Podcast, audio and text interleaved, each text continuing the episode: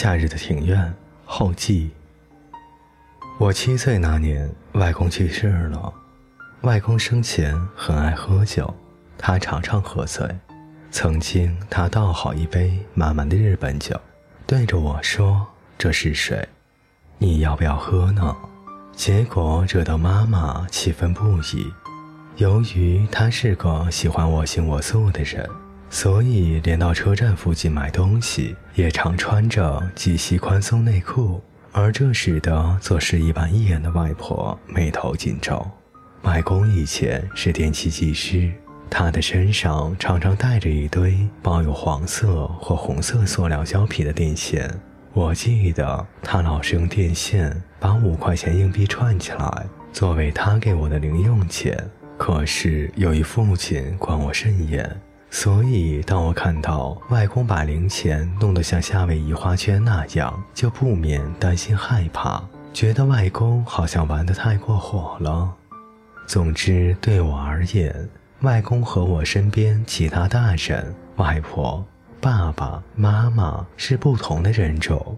我不太知道要如何面对这样的外公，他老是喝得醉醺醺的，爱说一些没头没脑的笑话。我总觉得这样的外公好难靠近。有一天，外公来我们家玩，外公常常利用爸爸上班不在家的时间来看妈妈，所以我像平时那样照样到朋友家玩。可是不知道为什么，我心中笼罩着不安，我玩得很不起劲。走出朋友家大门以后，便一路跑了回去。到了家，外公正要离开。我看着外公，哭着说道：“我不要你回去。”看到一向不会跟外公撒娇的我哭成那样，外公着实为难了一阵。就这样，我第一次和外公牵着手，一起走向了公车的站牌。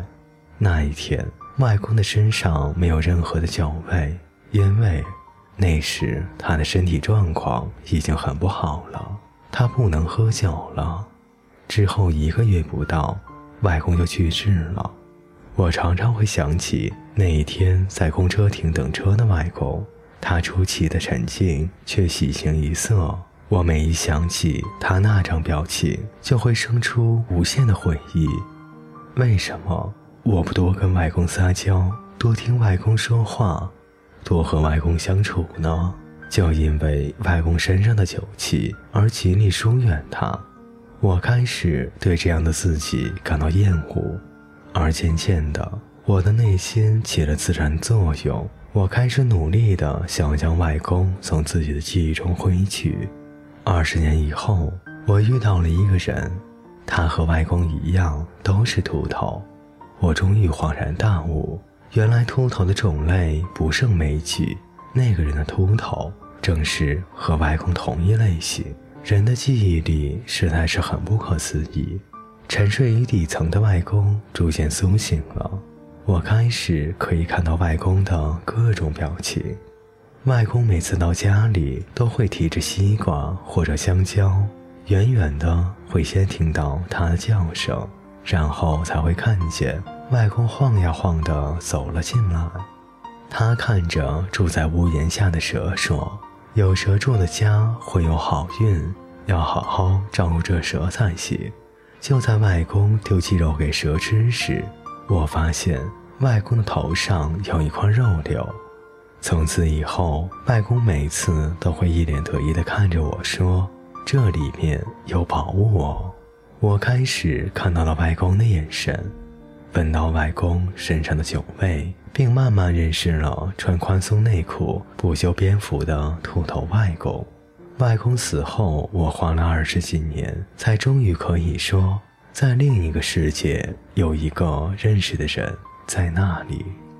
为了想和那曾经被我从记忆中抹去的外公重逢，我提笔写了这个故事。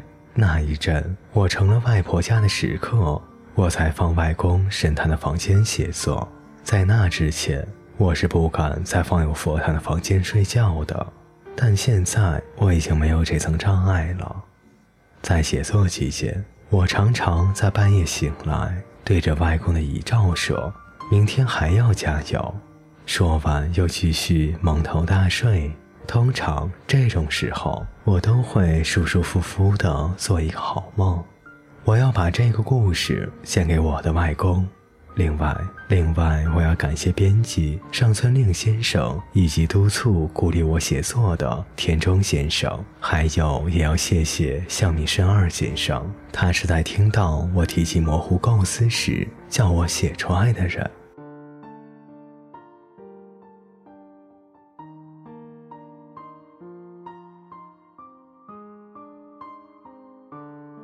各位听众朋友。到此，本书就全部为您播讲完毕。嗯，在最后，我也感谢在这三个月里一直连续收听这本书的各位小耳朵，谢谢你们的支持，谢谢你们的点赞，谢谢你们的收藏，还有你们的评论。那么，我们下本书再见。